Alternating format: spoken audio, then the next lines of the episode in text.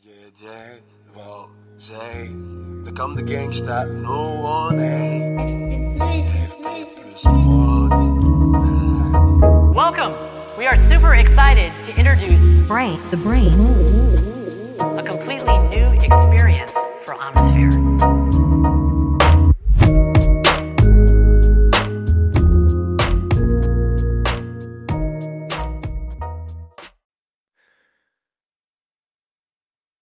Ma seule réalité, c'est ma pensée. Bonjour à tous, c'est un plaisir de vous retrouver sur Verisme TV, sur les plateformes de podcast, peu importe où vous écoutez ce podcast de l'antifragilité, maintenant je les diffuse absolument partout. Et euh, aujourd'hui c'est un épisode euh, un peu spécial puisque nous sommes le 19 février et tous les 19 février j'ai des pensées qui se tournent vers une certaine personne en particulier. Euh, c'est mon papa. Je vous en parle souvent de mon père, euh, très régulièrement sur Verisme TV, parce qu'il est quand même à la, à la source euh, de beaucoup de choses chez moi, et notamment cette démarche de prendre la parole sous l'égide de ce terme de vérisme qui que, que je lui ai emprunté. Et donc Stéphane Dufresne, pour pour ne pas le nommer, est décédé le 19 février 2013, donc il y a tout juste 11 ans. Donc les 19 février, j'ai toujours envie d'enregistrer un, épisode sur l'importance de rendre hommage aux gens qui nous ont inspirés, aux gens qui sont nos héros, ceux qui sont passés avant nous, ceux qui ont laissé une trace, euh, une trace dans le monde, mais surtout une trace en nous. Et euh, loin euh, de moi l'envie de faire une euh, des épisodes qui soient évidemment tristes, mélancoliques, nostalgiques, peu importe. Je pense vraiment que le devoir de travail d'historien, dénué ou pas d'émotion, est nécessaire pour se construire. C'est euh, c'est tout le principe que je je tente euh, de, de, de, de garder en tête quand je, je fais des cours d'épistémologie au centre de l'Ormez, c'est-à-dire euh, des cours de, de l'histoire de la connaissance, savoir comment on a su dans l'histoire ce que l'on sait actuellement, afin de pouvoir dégager nos biais cognitifs. Et donc, euh, dans ce travail d'historien, hein, véritablement, de, de, de la pensée humaine, il y a le travail d'historien de sa propre pensée. Et mon père est, né avec un handicap qui était relativement fort. Il aurait dû naître aveugle. Euh, heureusement, le, médecin a sauvé un des deux yeux, euh, et donc euh, il a, il a eu un œil de verre et un œil fonctionnel. Mais ce handicap l'a évidemment impacté durant surtout son enfance et les premiers âges de la vie.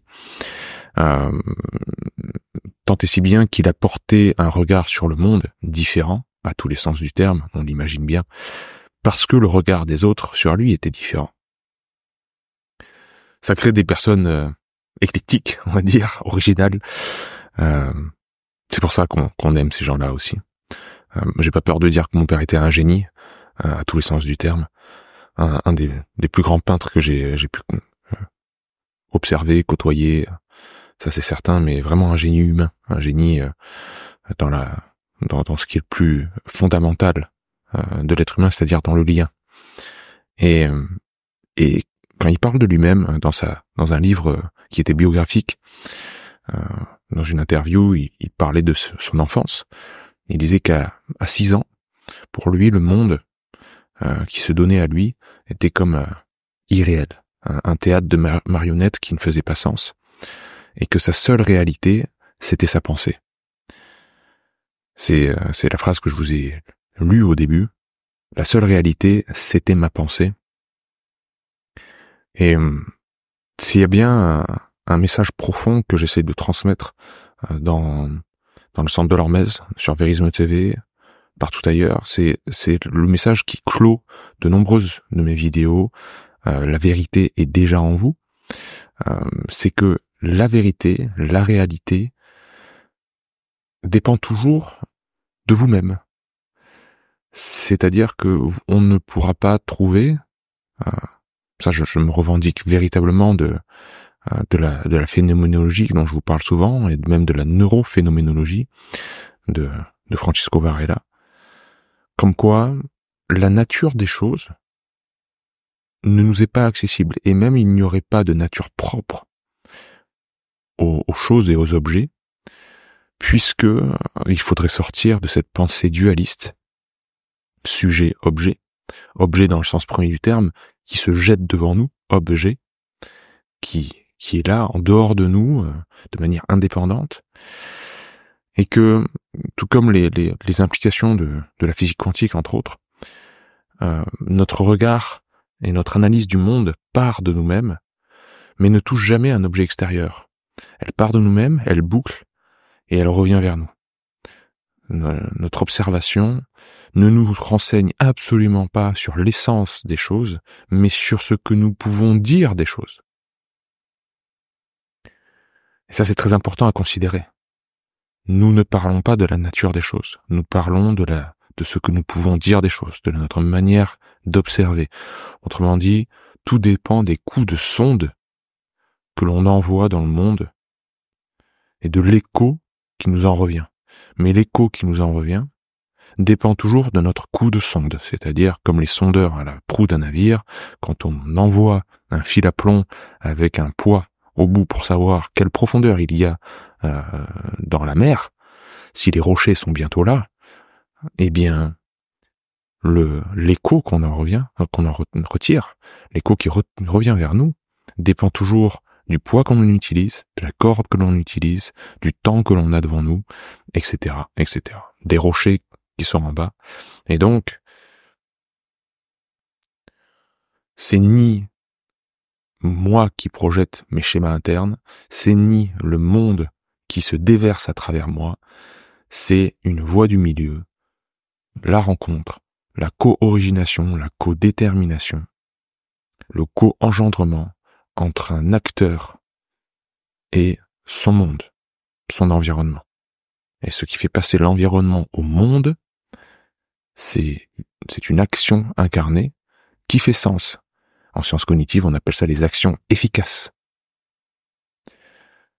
Et c'est parce que nous sommes des êtres sensori dotés d'une, d'un système sensorimoteur, avec des mains et des pieds qui peuvent saisir des choses, que nous saisissons le monde d'une certaine manière, et sans doute que je ne pourrais pas utiliser cette métaphore de saisir quelque chose, un concept, une idée, etc., si nous n'avions pas de mains et de pieds. Notre langage et notre manière de voir les choses découlent directement de comment nous sommes constitués. Et donc, si l'on avait la capacité de communiquer avec une autre forme de vie, un extraterrestre ou quoi que ce soit, qui appréhenderait le monde différemment, qui le saisirait d'une autre manière, eh bien, il ne percevrait pas le monde de la même manière, il nous décrirait quelque chose qui nous est complètement euh, impossible à, appréhender.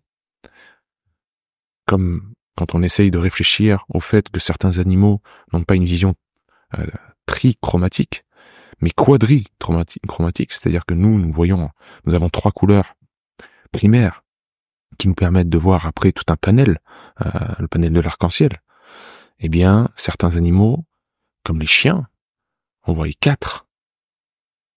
Qu'est-ce que ça donne? Eh bien, ce qu'est-ce que ça donne nous est totalement inaccessible. C'est une qualité, en plus, qui change tout.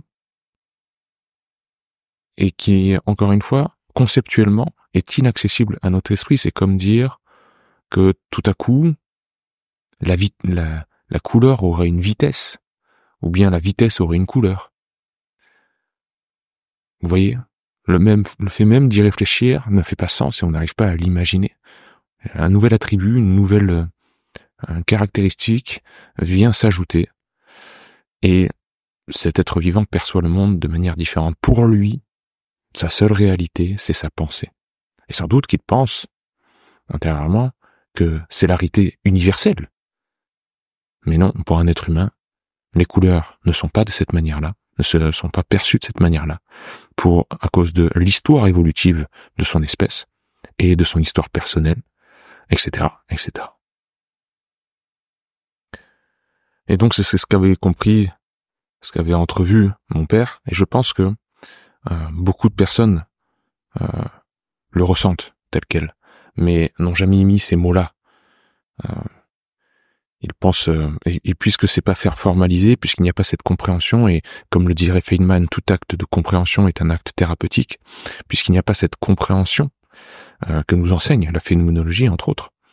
Et le bouddhisme, hein, euh, si, on, si on prend la phénoménologie en Occident, on a le bouddhisme en Orient, qui reviennent toujours de manière irréductible à l'expérience pure.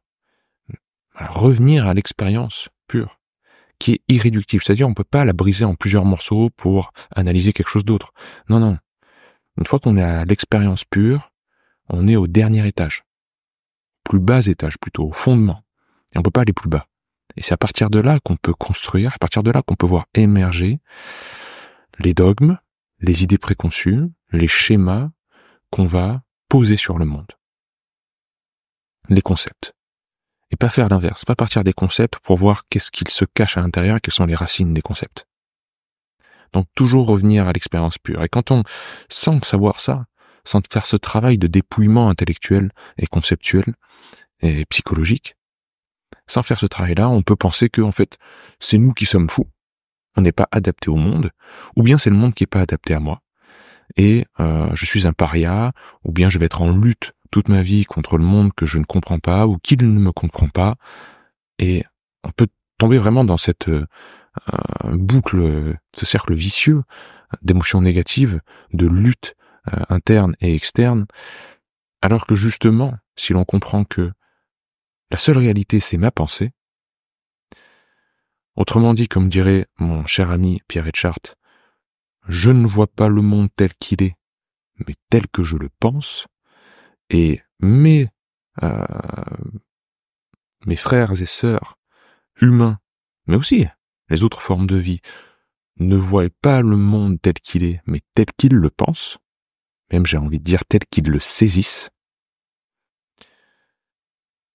eh bien, c'est une paix intérieure qui s'installe, on n'a rien à se reprocher, mais c'est aussi, comme le diraient les bouddhistes, une porte vers la compassion, vers l'empathie, c'est-à-dire que je comprends enfin pourquoi mon voisin a une vision du monde différente de la mienne. On pardonne, on accepte, on retourne à la base, et on peut enfin avancer sur un terrain qui est neutralité, neutralisé de toute, toute émotion. Sans a priori. Et la réduction phénoménologique, c'est d'abord ça. Couper les a priori avec des gros ciseaux. Couper tous les a priori toutes les croyances, pour repartir, revenir à l'expérience pure. Donc merci mon papa. Même si tu me manques, ton enseignement euh, continue d'infuser en moi ce que tu m'as transmis par ta sagesse, tes erreurs, tes réussites, continue de faire émerger des choses nouvelles, et il m'a suffi d'ouvrir en ce jour du 19 février 2024 ton livre biographique euh, sur ta peinture et sur ton art pour tomber sur cette fameuse phrase La seule réalité c'était ma pensée quand j'avais six ans pour connecter avec ce que je transmets actuellement publiquement. J'espère que tu es fier de moi, je t'aime très fort.